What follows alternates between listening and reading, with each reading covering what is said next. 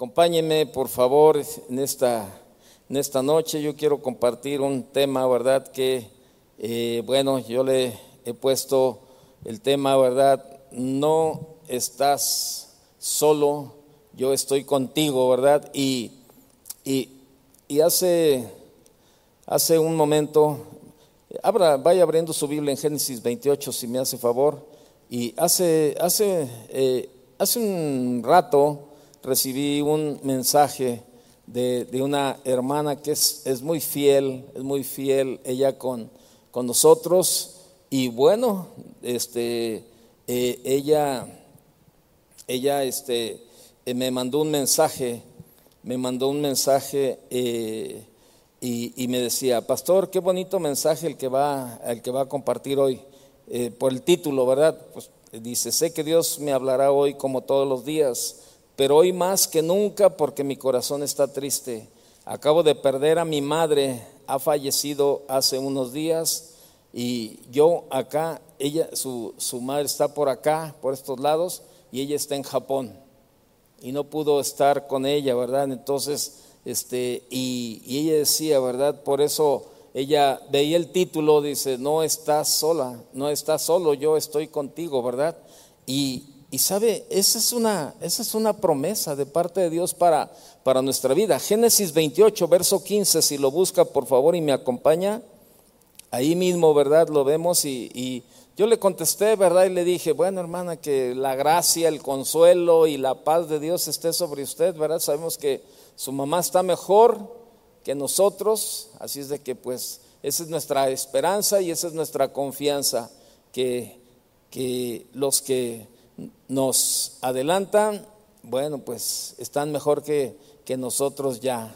Allá no tienen nada que los agobie y nada que los esté eh, preocupando ni nada que los esté enfermando. Ya, ya cumplieron, están allá con el Señor y bueno. Génesis 28, verso 15. He aquí, yo estoy contigo y te guardaré por donde, que, donde quiera que fueres y volveré a traerte a esta tierra porque no te dejaré hasta que haya hecho lo que te he dicho.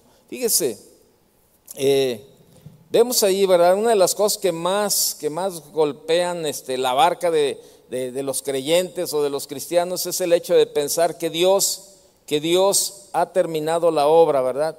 Que una vez se concluya una tarea, que se, ¿qué será después de que se concluya una tarea? Y, el ánimo muchas veces disminuye, ¿verdad? Pero hay personas, y fíjese, hay personas que se marginan por su edad, por su condición económica, por su estatus social.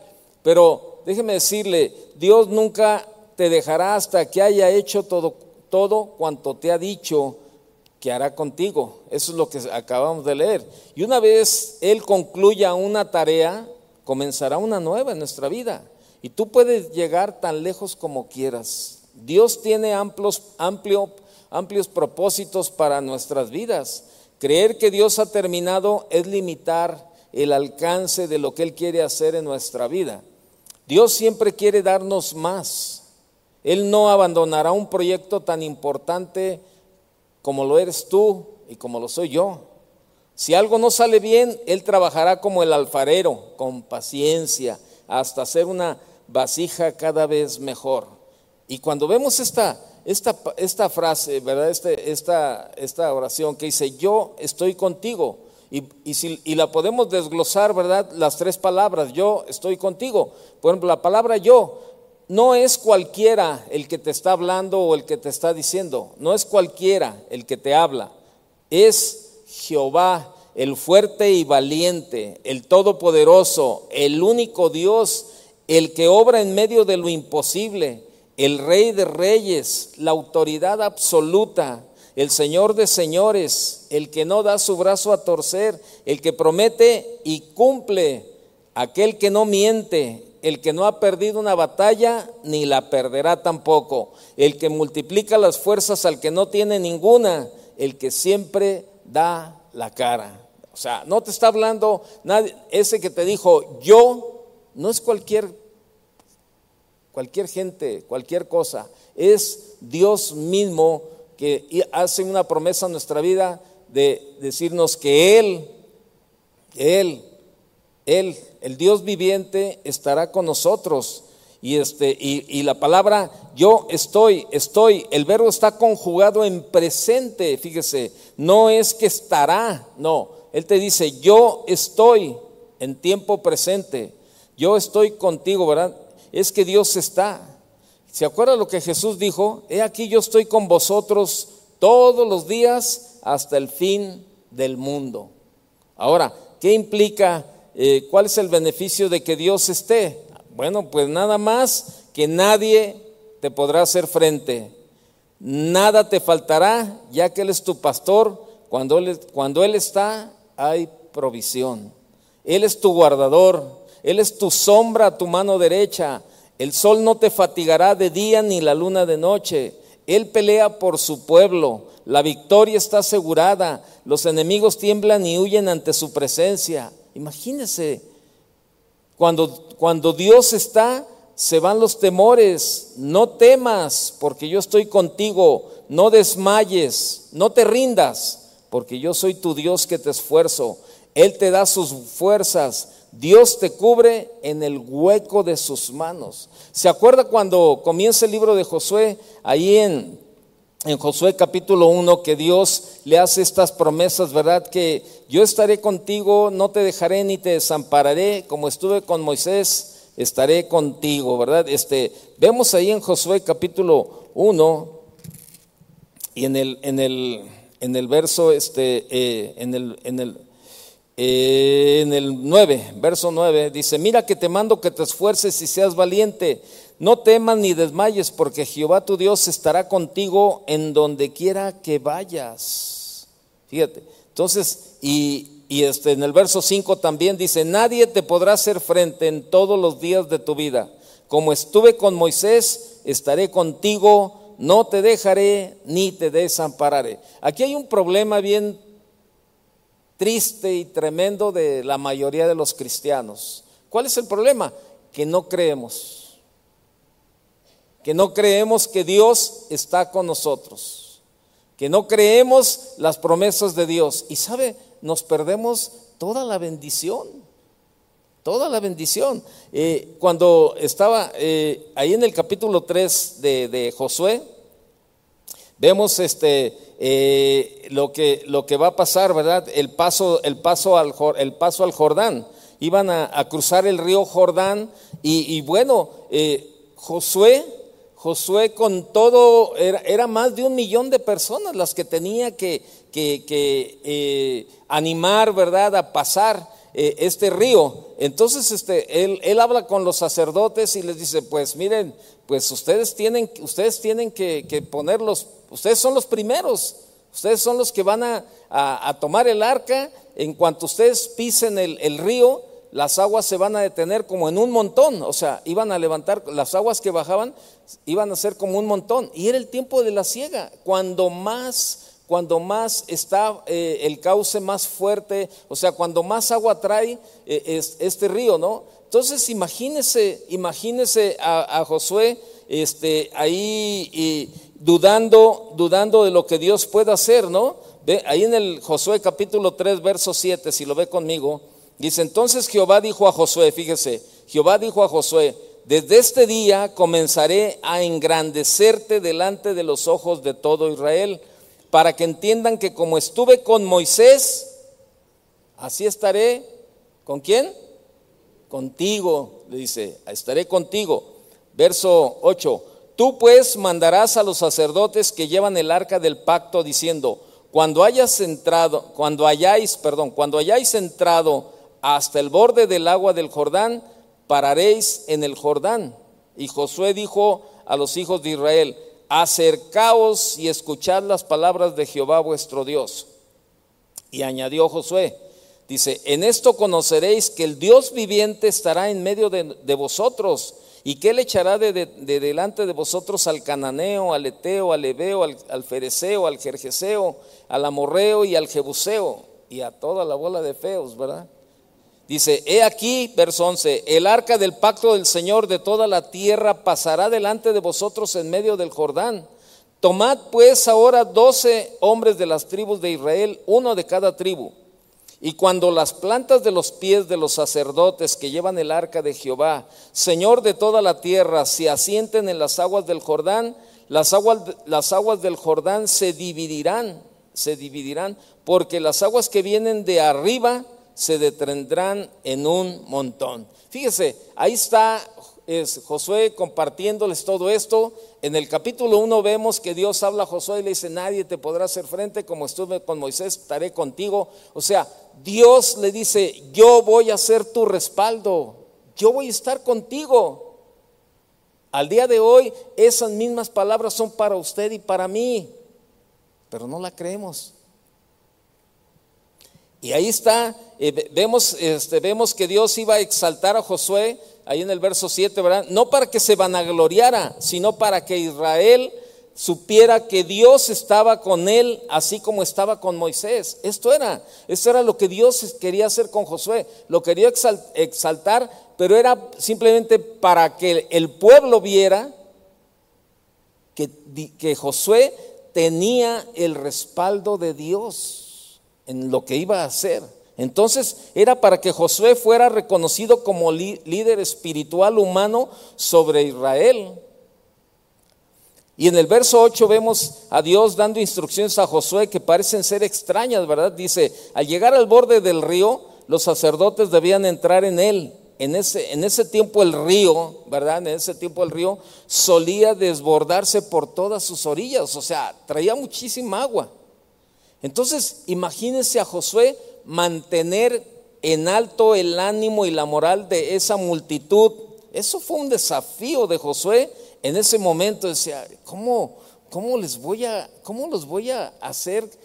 ¿Cómo le hago para, para, que, para que no se desanimen? ¿Cómo le hago para que este, tengan fe y, hagan eh, y den el paso y caminen? Y, o sea, imagínense, ¿no? Este, y, yo imagino, se imagina que, llegara con los sacerdotes Josué y le dijera, este, ay, este, híjole, no sé cómo decírselos. Este, ¿qué pasó, Josué? Dinos, ¿qué pasó? Pues, este, pues ustedes saben que ustedes son los que van a llevar el arca. Pues sí, pero ¿qué tiene? ¿Qué, ¿Cuál es? ¿Qué, qué onda o qué? Ah, es que, pues, es que el Señor me dijo que, pues ustedes van a ser los primeros, mano, que, que en cuanto pisen el, río, el agua se va a detener. Pero ¿saben qué? Yo no me hago responsable, hermano. Imagínense. No, mm, es que eso me dijo el Señor, pero híjole, no sé, no sé, la verdad no sé. Pues tú dijo, Josué, ¿qué hacemos? No, pues el Señor dice que, que, que, le hagamos de esa manera. ¿Se imaginan a Josué con esa actitud? No, pues los sacerdotes van, no, pues ¿Qué líder? Imagínense líder. Entonces, no, no, no. ¿Sabe? Esa no era la actitud de Josué. ¿Y sabe por qué? Porque él había confiado en las promesas de Dios, de que Dios iba a estar con él, que no lo iba a dejar, que como estuvo con Moisés, iba a estar con él. Y esas mismas promesas son para nosotros para nosotros. Y yo, yo me estaba viendo esa parte de Josué así, eh, imaginándome que, que, estaba tratando de convencer a los sacerdotes, y así me siento yo en esta noche con usted. Así como que, hermano, ¿cómo le hago para que crea las promesas de parte de Dios? Que no está solo, que Dios está con usted y que no lo va a dejar que cuando usted ha ido caminando y ha pasado por momentos difíciles y que cree que, no hay nadie con usted, pues Dios mismo ha estado con usted en todo momento. Y sabe, entonces ahí Josué se acordaba, ¿qué, ¿qué fue lo que pasó? Bueno, Josué se acordaba de los grandes hechos de Dios, incluyendo el cruce del Mar Rojo. También sabía que Dios, que era Dios, que era Dios el que le estaba hablando y recordaba aquellas palabras cuando le dijo que se esforzara y fuera valiente, ¿verdad? Entonces, vemos el valor y la valentía de Josué en los versículos siguientes que leímos, ¿verdad? Recordemos cómo Dios, eh, ahora, eh, Josué empezó a recordar cómo Dios les había ayudado en los tiempos pasados y y cómo había sido eh, la ayuda en recobrar las fuerzas en momentos necesarios. Entonces Josué pasó al, pasó al pueblo lo que había recibido de parte de Dios, hizo claro que su mensaje tenía su origen en Dios, o sea, no era él. Él comienza diciéndole, escuchen las palabras de Jehová vuestro Dios. O sea, él no dijo, este es un mensaje mío. No, no, escuchen lo que Dios nos está diciendo. ¿Sabe? Eso es para nosotros. Tenemos que escuchar lo que Dios nos está hablando cada día y no dudar. Entonces, Josué quería hacer sobresalir el hecho de que Dios estaba en el control de estos eventos, que Él estaba en medio, Él echaría delante de ello a los moradores paganos de Canaán, un secreto de valor y fuerza espiritual es reconocer a su Dios como fuente de autoridad y como Él es. Josué entendía muy bien estas cosas. Por experiencia, Josué sabía que Dios era fiel en lo que prometía y que era todopoderoso y soberano en sus hechos. Eso era. Josué lo entendía perfectamente. Y él se lo estaba transmitiendo al pueblo, ¿verdad? Eh, recordándole lo que Dios había hecho. Y bueno, él estaba diciendo, ¿verdad? Que era un Dios, era un Dios que, que, había cumplido lo que había prometido, que era todopoderoso, que Dios era fiel en lo que prometía, lo había cumplido, y que era poderoso y que era soberano. Ahora yo le pregunto, ¿cómo entiende usted que es Dios. ¿Cómo entiende usted que es Dios?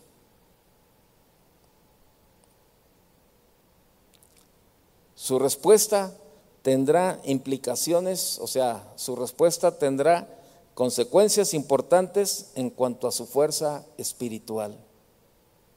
Si usted cree que Dios es un Dios que ha prometido lo que, que ha cumplido lo que ha prometido, que es un Dios todopoderoso, y que es un Dios soberano y que Él está al tanto de todas las cosas. Si nosotros lo creemos, esto trae, de verdad, trae cambios a nuestra vida espiritual.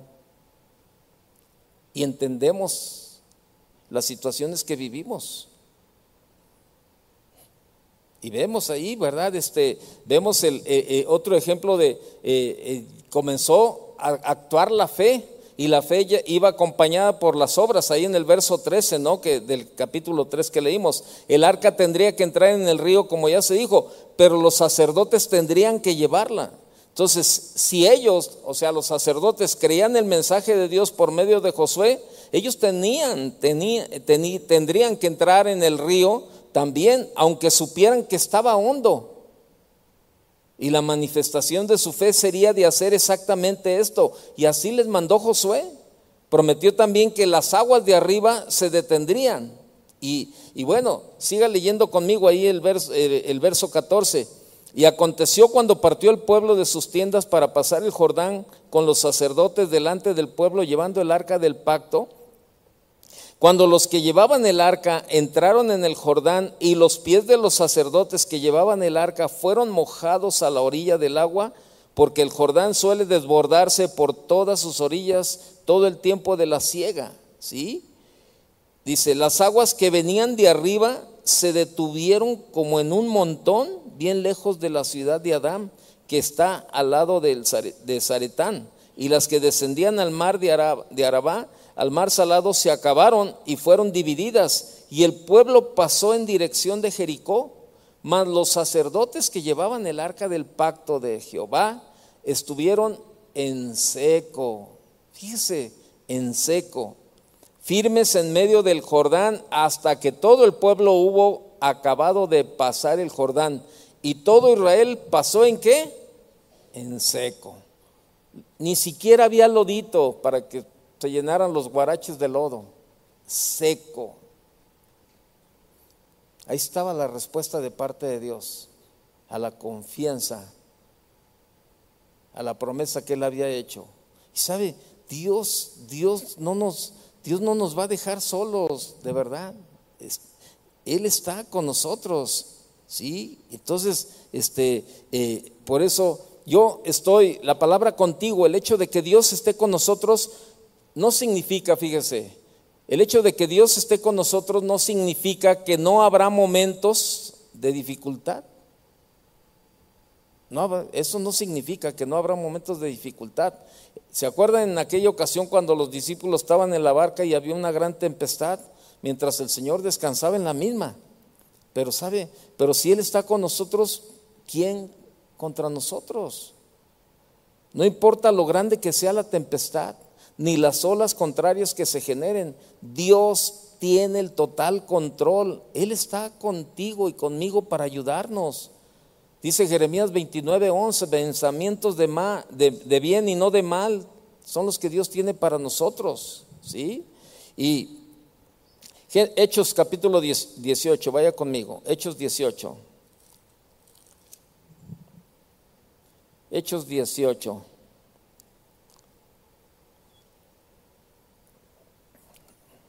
Entonces el Señor dijo a Pablo en visión, en visión de noche, déjeme, dice Hechos 18, verso 9. Dice, entonces el Señor eh, dijo a Pablo en visión de noche, no temas, sino habla y no calles, porque yo estoy contigo y ninguno podrá, ninguno pondrá sobre ti la mano para hacerte mal, porque yo tengo mucho pueblo en esta ciudad. Te guardaré nos dice el Señor, te guardaré por donde quiera que fueres. Y guardar es sinónimo de cuidar, vigilar, custodiar, es colocar algo en un lugar en el lugar apropiado. Y Dios ha, prometido cuidar de nosotros donde quiera que vayamos. Hay una historia de un misionero, una historia verídica de un misionero de allá de, Michigan. Y, cuenta la historia de este misionero que estaba, estaba, era un doctor, era un doctor ah, también, también ¿verdad? Y, él se fue como misionero, pero también fue para, para, para trabajar este, eh, con la gente en su profesión como médico. Y, y este misionero estaba, estaba eh, eh, adherido a un hospital en el área rural de África. Y este misionero, ¿verdad? este médico, tenía, cada dos semanas, él tenía que viajar a la ciudad en bicicleta para comprar provisiones y medicamentos. Y el viaje por lo regular era de, el viaje por lo regular era de dos días, y él tenía que atravesar la jungla, y por lo regular descansaba en el punto medio del camino.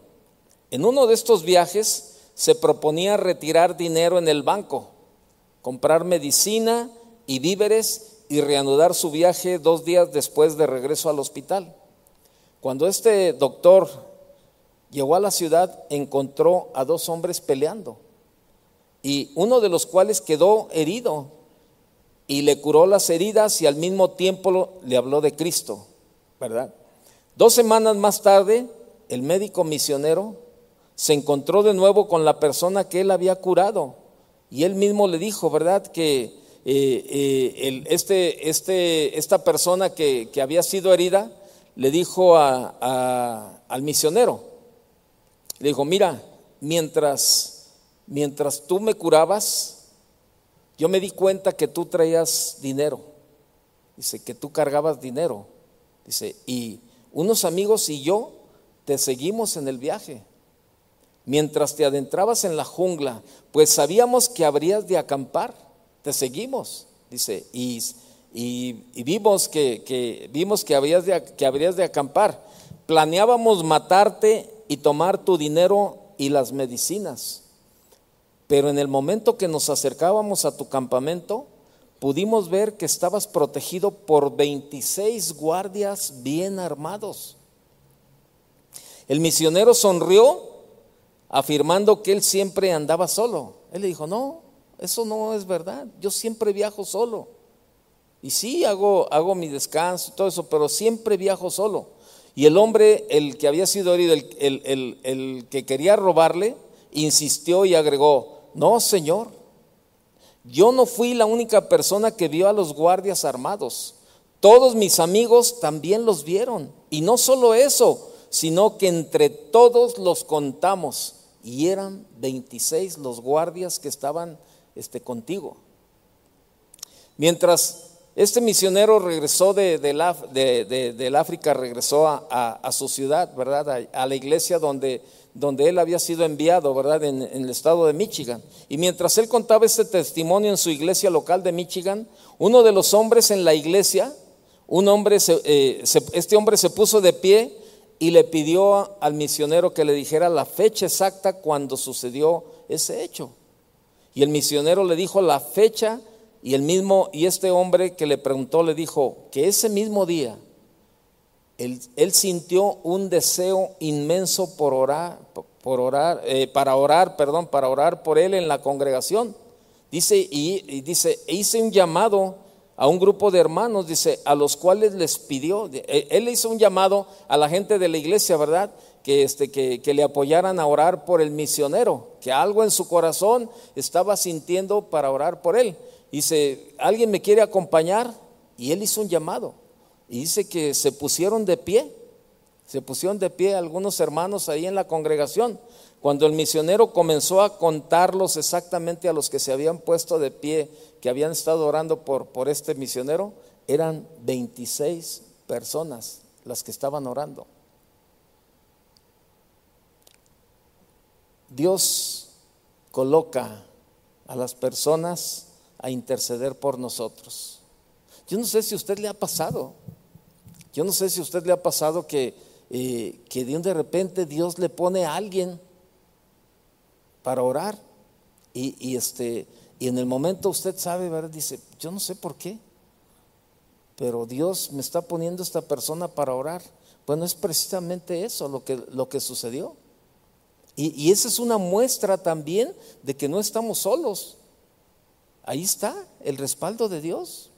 Yo recuerdo que eh, cuando mi hija estaba embarazada, de, eh, perdió, perdió el, primer bebé, ¿verdad? Este, lo perdió, pero en el segundo embarazo, este, eh, ella estaba pasando por, el médico le dijo que tenía que tener un reposo, un reposo total, ¿verdad? Y, este, y estaba, estaba difícil, era un embarazo, pues tenía su riesgo.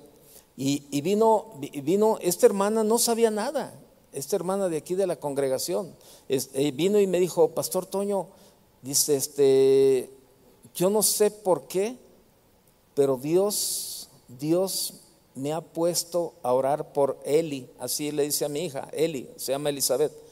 Dice, Dios me ha puesto, nadie le dice Eli más que ella, fíjese. Y este dice, Dios me ha puesto orar por Eli.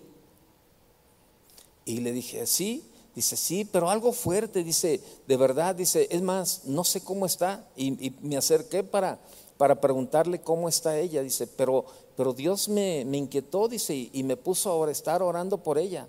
Y le dije, no, pues se lo agradezco porque sí ha estado pasando un tiempo difícil en el embarazo.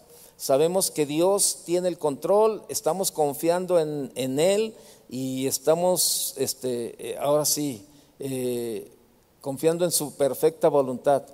Me dijo, no, qué bueno, qué bueno que me lo está diciendo, pero yo no voy a, yo no voy a dejar de orar hasta que no veamos la mano de Dios y la respuesta de Dios. Y estuvo orando, estuvo orando y estuvo orando. Y cada domingo que venía a la reunión me decía, Pastor Toño, sigo orando, sigo orando. ¿Cómo está Eli? Ahí está, va mejor, unos días sí, otros días no.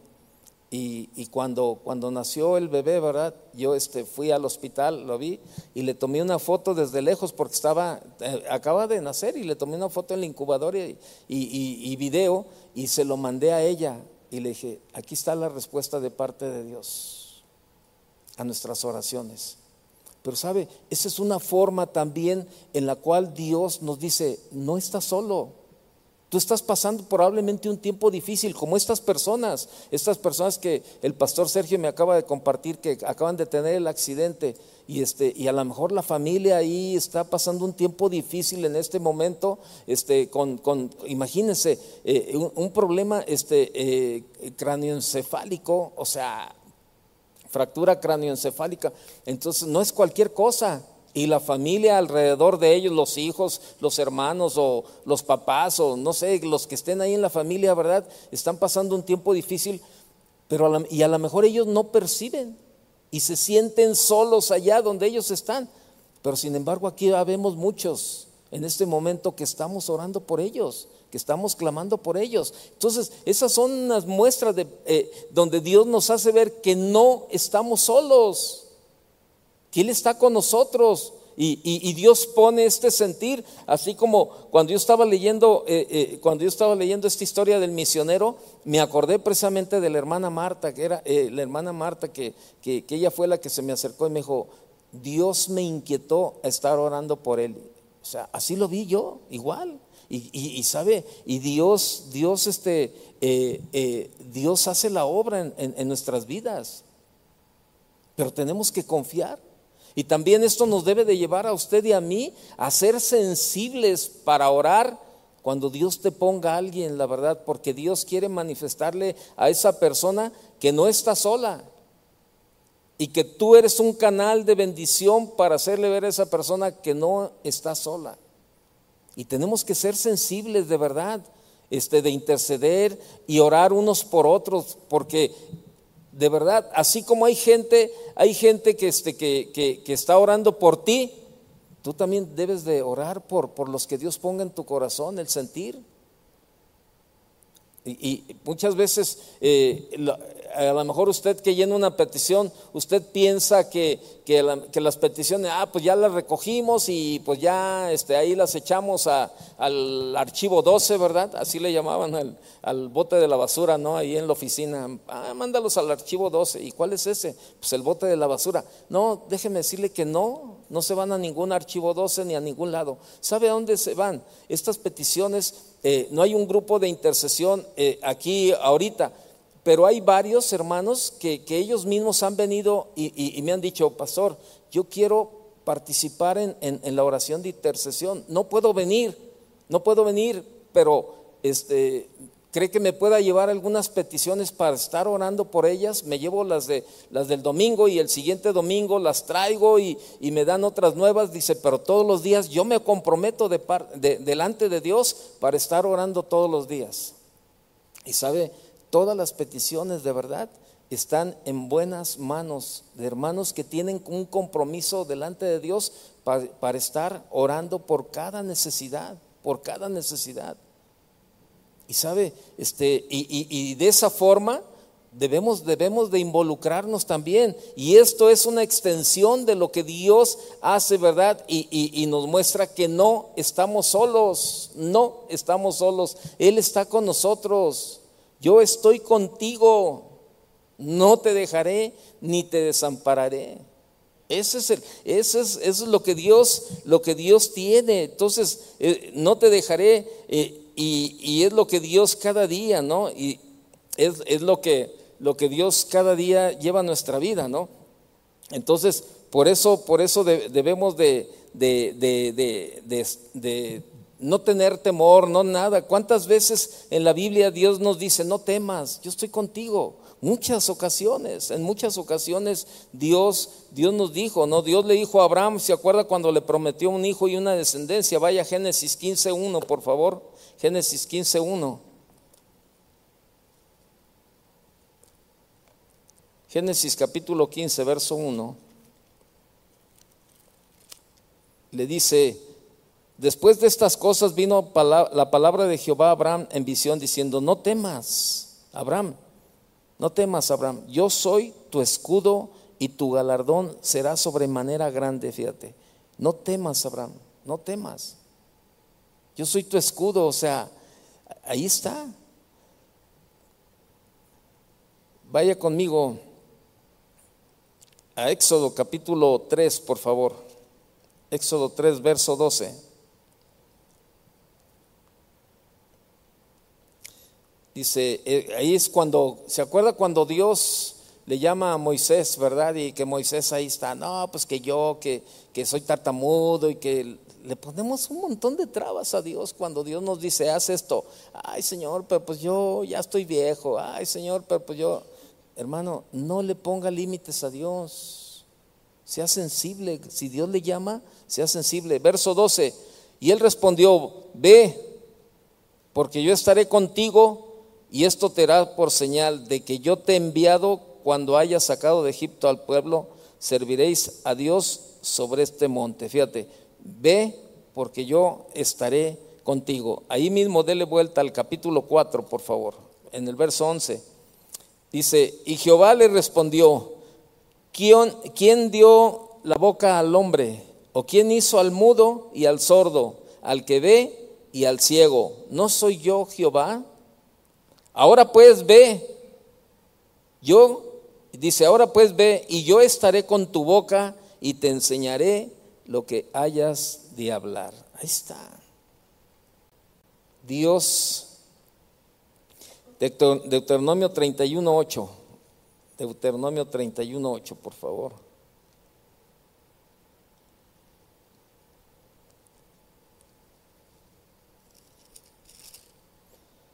Deuteronomio capítulo 31, verso 8.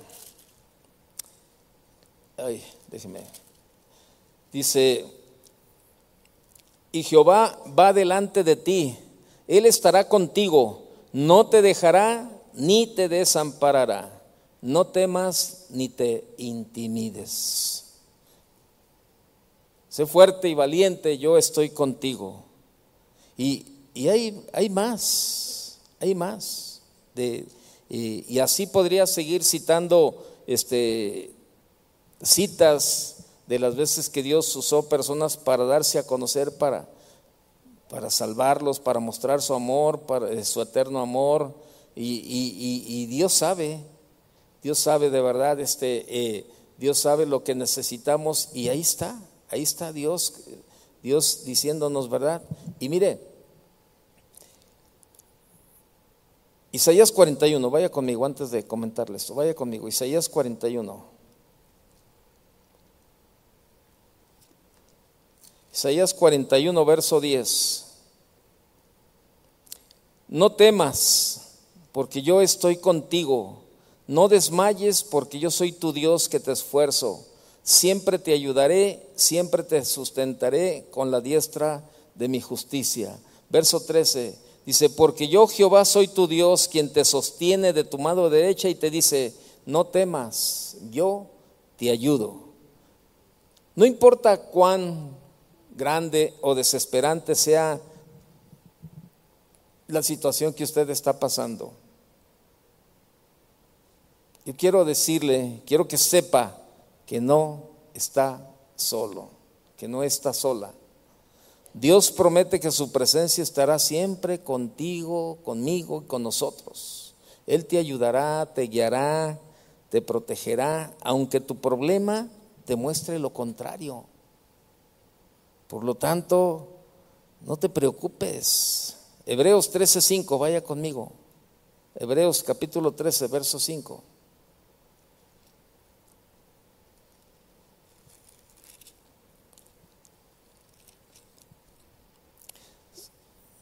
Sean vuestras costumbres sin avaricia, contentos con lo que tenéis ahora, porque Él dijo, no te desampararé ni te dejaré.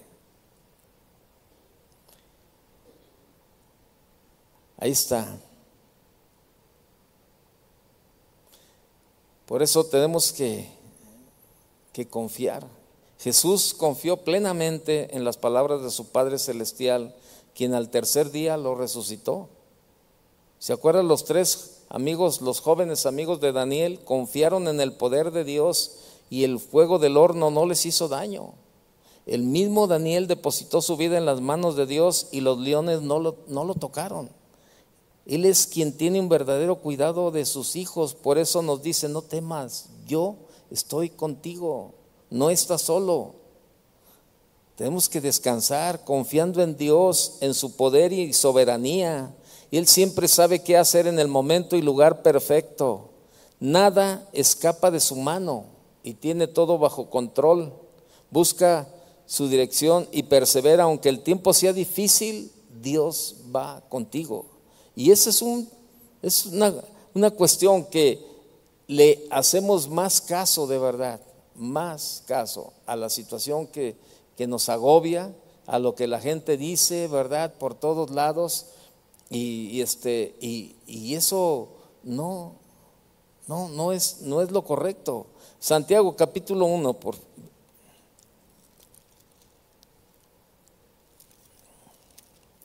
Dice Santiago 1, verso, verso, Santiago capítulo 1, verso 2, dice, hermanos míos, tened por sumo gozo cuando os halléis en diversas pruebas, sabiendo que la prueba de vuestra fe le produce paciencia, mas tenga la paciencia su obra completa para que seas seáis perfectos y cabales sin que os falte cosa alguna. Fíjese, este, eh, es, es esa parte, o sea, Dios trabajando aún con nosotros. ¿Por qué? Porque no ha terminado, la obra no ha terminado. Todavía estamos aquí, Dios sigue trabajando cada día. Entonces, tenemos que, que, confiar y creer lo que, lo que Él está haciendo. Y, y, y, no, estamos, no, este, no estamos solos. No estamos solos. Dios está con nosotros en todo, en todo momento, ¿sí? Y, es lo que, lo que Dios, lo que Dios quiere hacer en, en esta noche. Que tú tengas esa confianza en Él.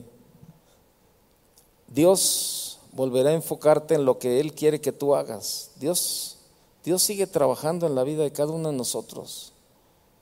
Salmo 138, verso 8. Salmo 138, verso 8. Jehová cumplirá su propósito en mí. Tu misericordia, oh Jehová, es para siempre. No desampares la obra de tus manos. Ahí está. El propósito de Dios se va a cumplir en nosotros. Lo que Dios inicia, lo concluye, lo termina. Los hombres abandonan los proyectos y muchas veces Dios trabaja en ellos hasta concluirlos. Y cuando Dios se propone lograr algo, lo hace porque así Él lo quiere. Sus palabras no retornan vacías. Hace todo lo que Él dice que harán. Dios le dijo a Jeremías, capítulo 18, Jeremías 18, vaya conmigo, Jeremías 18. Jeremías 18, verso, verso 2. Dice, levántate y vete a casa del alfarero y allí te haré oír mis palabras. Y descendí a casa del alfarero y aquí que él trabajaba sobre la rueda. Y la vasija del barro que él hacía se echó a perder en su mano y volvió y la hizo otra vasija, según le pareció mejor hacerla. Entonces vino a mí palabra de Jehová diciendo, ¿no podré yo hacer de vosotros como este alfarero, oh casa de Israel? Dice Jehová. He aquí que como el barro en la mano del alfarero, Así sois vosotros en mi mano, oh casa de Israel. En un instante hablaré contra pueblos y contra reinos para arrancar y derribar y destruir. Pero si esos pueblos se convirtieren de su maldad contra la cual hablé, yo me arrepentiré del mal que había pensado hacerles. Fíjate, de la misma manera que el alfarero no desiste de la vasija que se le rompió en sus manos, así tampoco de Dios desampara la obra de sus manos. Y tú y yo somos la obra. Tú y yo fuimos hechos de la mano de Dios. Así es de que Dios no se olvida de nosotros, de verdad. La Biblia dice en Isaías 49, 15, ¿verdad? Dice que se olvidará la mujer de lo que dio a luz para dejar de compadecerse del hijo de su vientre, aunque olvide ella, yo nunca me olvidaré de ti. Por eso cuando usted escucha, ¿verdad? Toda esa gente que dice, ay, este, parece que Dios se olvidó de mí. Olvídese, Dios nunca se olvida de nosotros. La mujer nunca olvida lo que dieron a luz, lo defienden con uña y dientes.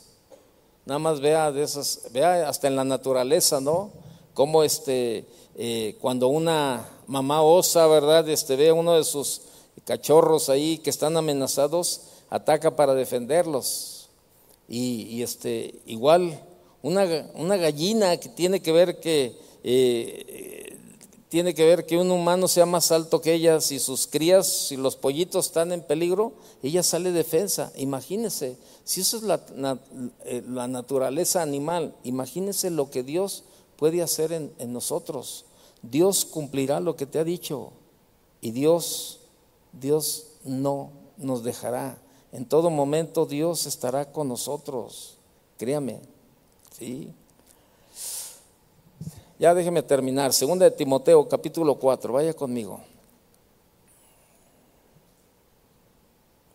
Segunda de Timoteo, capítulo 4, verso 16. Segunda de Timoteo 4, 16.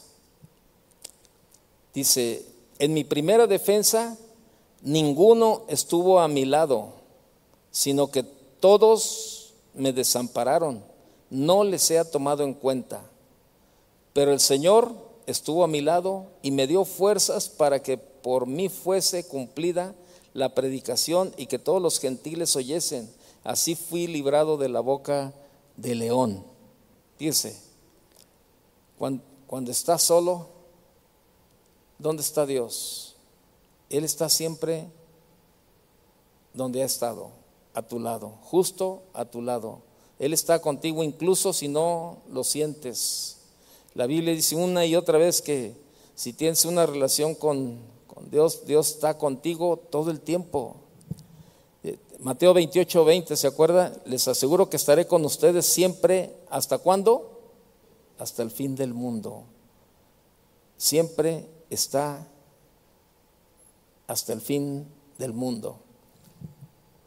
Para terminar, déjeme platicarle la historia de un predicador un pastor que iba, iba volando y entonces era un vuelo que, iba de, Estados Unidos hacia Hong Kong.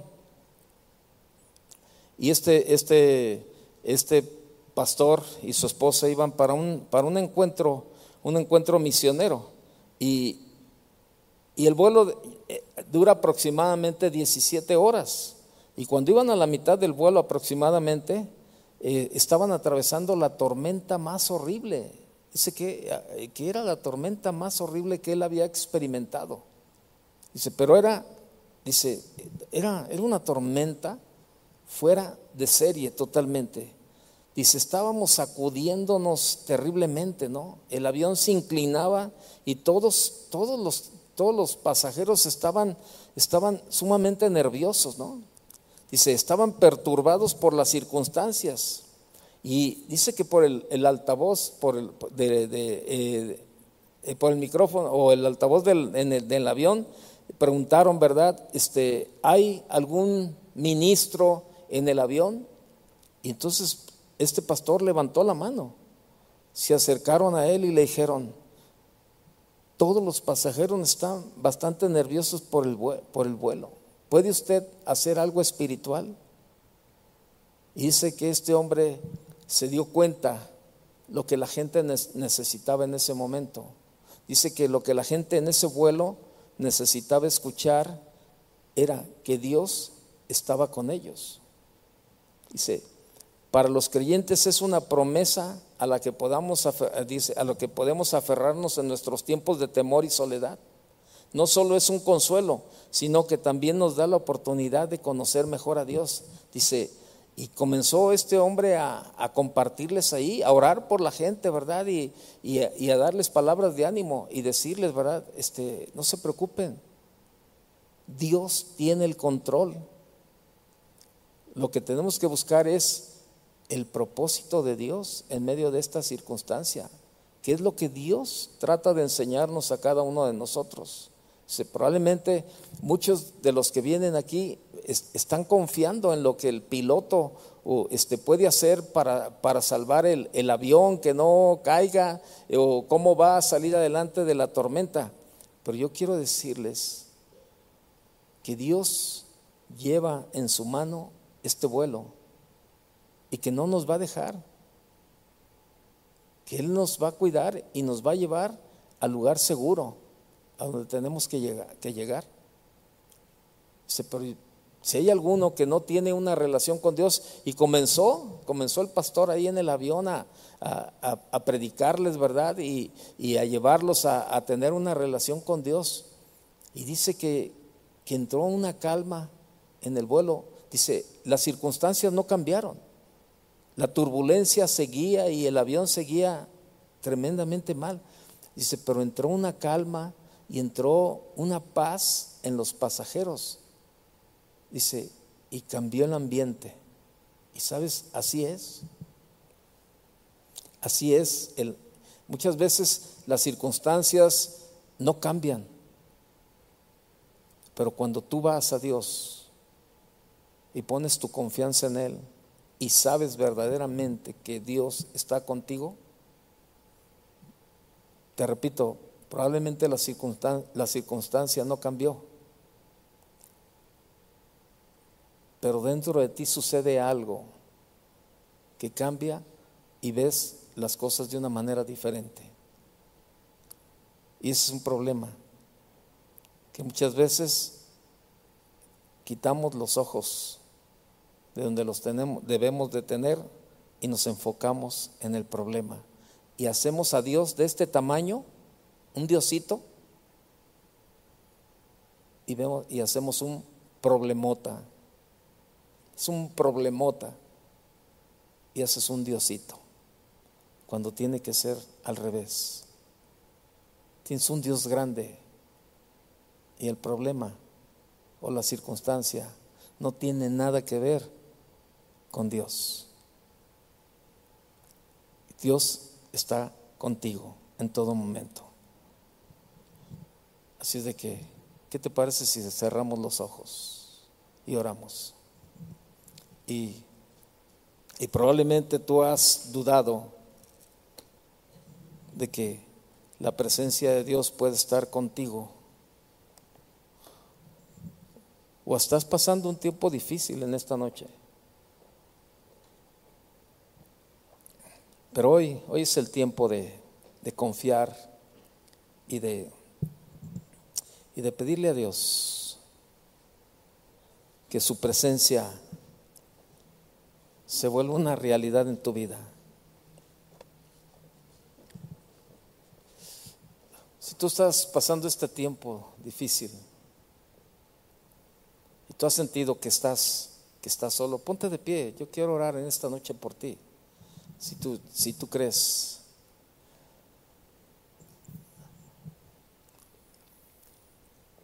Todos pasamos por tiempos y circunstancias difíciles, la verdad. Pero hoy, hoy es tiempo de creerle a Dios. Me gustó mucho esa parte de Josué, cuando Josué tenía que animar a un pueblo de más de un millón de personas para que no desistieran de lo que tenían que hacer que supieran que Dios era el respaldo de ellos, que aún en medio del desierto, aún cruzando el mar rojo, cruzando el río, Dios estaba con ellos, que no estaban solos. Y eso es lo que Dios quiere en esta noche, que tú y yo confiemos en sus promesas, confiemos en su palabra, que verdaderamente, verdaderamente estemos convencidos de que Él está con nosotros. Levanta tus manos, levanta tus manos y, y si tú has dudado, si tú has dudado de esto, habla con Dios y dice, Señor, perdóname. Perdóname, Señor, porque mi fe ha flaqueado, Señor, mi fe se ha debilitado y he dudado, Señor, de que, de que tú estés conmigo, Señor. Perdóname porque hasta he dicho que, que te has olvidado de mí, Señor. Pero ahora entiendo, Señor, que en medio de todo esto, tú tienes un plan y un propósito, Señor. Y ese plan y ese propósito es que yo confíe en cada momento, Señor, en cada circunstancia, en cada situación, que yo pueda poner esa confianza en ti, Señor. Que tú, me, que tú serás mi respaldo, Señor. Que tú serás mi escudo que tú serás mi refugio en todo momento, Señor. Que cuando estoy caminando, Señor, en esos momentos difíciles,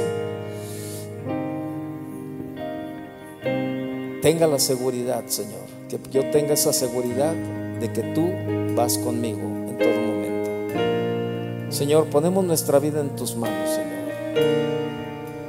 Y te decimos gracias. Gracias por estar con nosotros en todo momento. Gracias Señor porque en medio de la situación difícil ahí estás tú Señor. Gracias Señor porque aún en las circunstancias Señor que no vemos que no vemos la salida Señor, ahí estás tú. Porque tú no nos has dejado solos. Tú estás con nosotros. Y Señor, te lo agradecemos, Señor. Gracias por tu cuidado. Señor, pues yo pongo la vida de cada uno de mis hermanos en tus manos, Señor.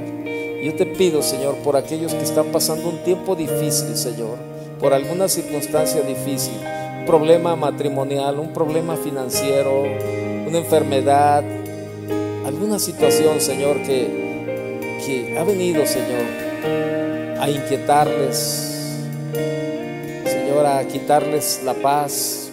Que en este momento, Señor, cada uno pueda entregar todo eso y ponerlo en tus manos y que ellos puedan esperar la respuesta que viene de ti, Señor. Que ellos puedan, Señor, confiar en esta noche, cualquiera que sea la situación que están viviendo, Señor. Que ellos, Señor, no se vayan de este lugar con, con ese problema, con, con eso que les agobia, les angustia. Que ellos salgan en esta noche, Señor, fortalecidos en ti y animados animados, Señor, a descansar y a confiar en esta noche. Padre, te lo pedimos en el nombre de Jesús y te damos las gracias por tu presencia en nuestra vida cada día. Sigue hablando, sigue orando mientras cantamos, tú sigue hablando con el Señor. Gracias, Señor.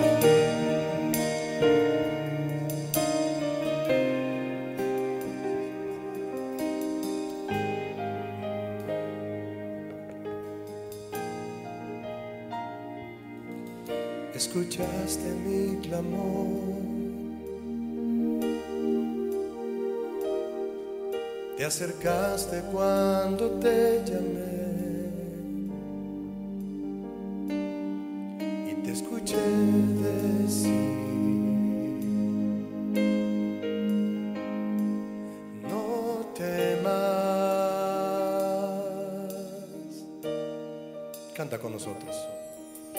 Escuchaste mi clamor. Te acercaste cuando te llamé.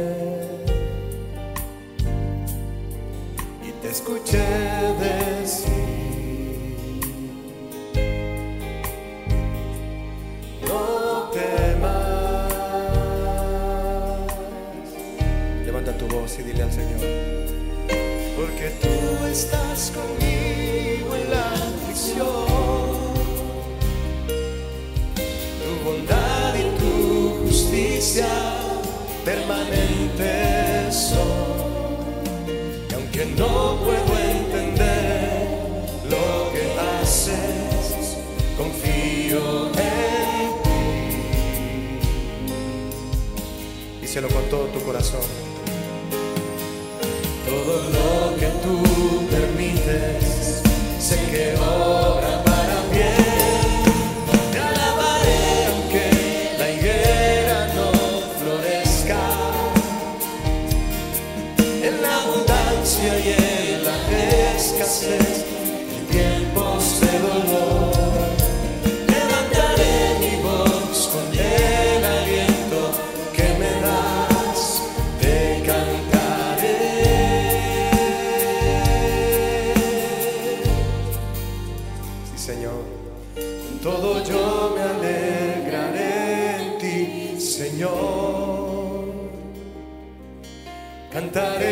siempre de tu salvación.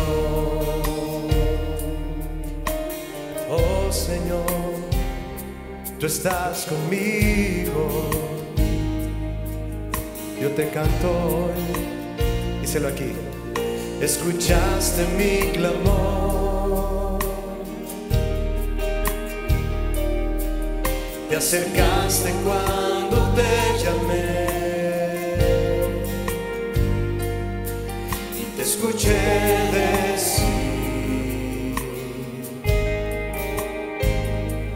No temas. Dile, porque tú, Señor, tú estás conmigo. Porque tú estás conmigo en la aflicción. Tu bondad y tu justicia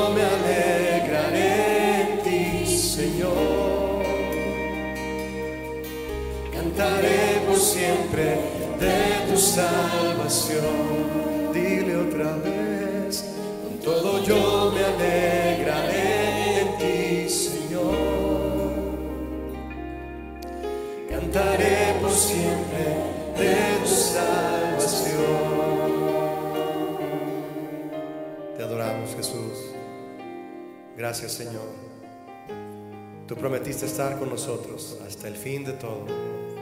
Venciste al mundo y nos hiciste a nosotros más que vencedores. Confiamos en ti. Levanta tu voz y dile, sí, Señor. Yo sé que tú estás conmigo, eres fiel. Tu nombre es fiel y verdadero. Cumples tus promesas, Señor. Y tu palabra es la verdad. Yo confío en ti. Hoy esta palabra, Señor, me ha confirmado más lo que dice tu palabra. Gracias Jesús. Dale un aplauso de adoración a Él y de alabanza. Amén. Amén.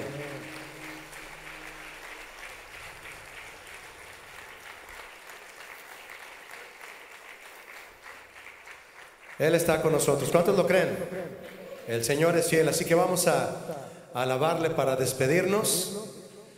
En esta noche vamos a decirle la voz de mi amado. ¿Cuántos quieren escuchar la voz de Jesús de aquí en adelante? Él es bueno, vamos a escuchar su voz porque Él es fiel y siempre está con nosotros. Amén. Vamos a exaltarle. ¿Aplaudimos? Amén.